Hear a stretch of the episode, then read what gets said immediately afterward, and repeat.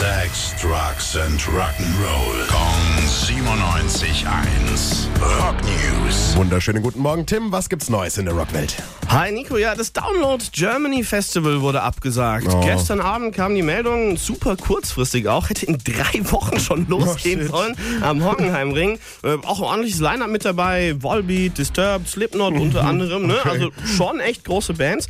Aber die Veranstalter haben gesagt, ähm, naja, es gibt eine massive Anzahl von Open Airs dieses Jahr Mhm. und das macht die Durchführung einfach schwieriger und letzten Endes unmöglich sogar. also Oh man. Mhm. quasi wegen der großen Konkurrenz abgesagt.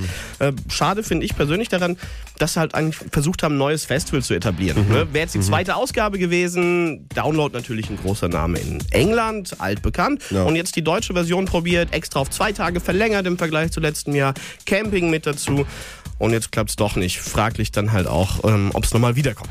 Ja, sau schade. Da kann man nur sagen, Leute, wenn ihr richtig Bock auf irgendein Konzert oder Festival habt, es gilt immer noch, kauft Karten im Vorverkauf. Auf jeden bitte, Fall. Bitte, bitte, bitte, bitte, bitte, die Veranstalter werden es euch danken. Rock News. Sex, Drugs and Rock'n'Roll. Jeden Morgen 9 um kurz vor 8 in der Billy Billmeyer Show. Gong 97.1. Frankens Classic Rock Sender.